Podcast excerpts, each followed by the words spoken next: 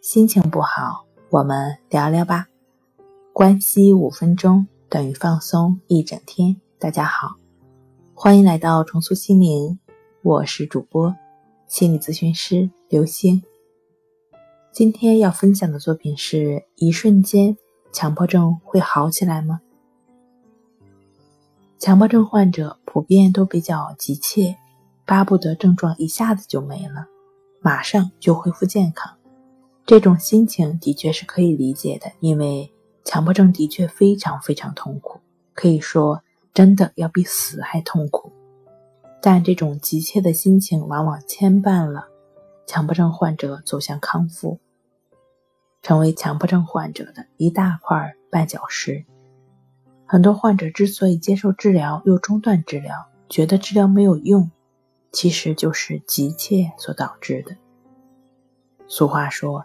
心急吃不了热豆腐，强迫症的调整是需要一个时间的。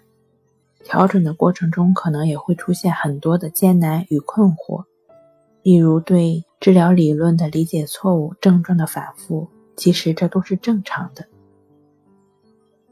很多患者朋友都在读森田疗法，觉得森田疗法说的接受症状很有道理，对自己很有帮助。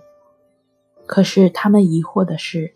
我接受症状了呀，虽然有好转，但是为什么我就不能彻底走出来呢？这时我都会问：你真的接受了吗？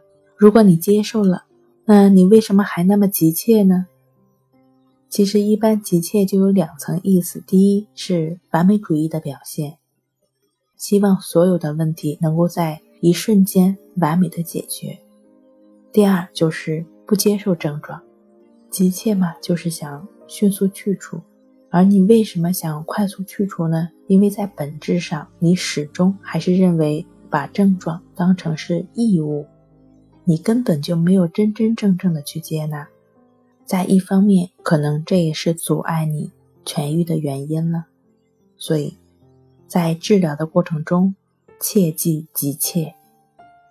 好了，今天跟您分享到这儿。欢迎关注我们的微信公众账号“重塑心灵心理康复中心”，也可以添加 s u 零一一二三四五六七八九与专业的咨询师对话，了解失眠的解决办法。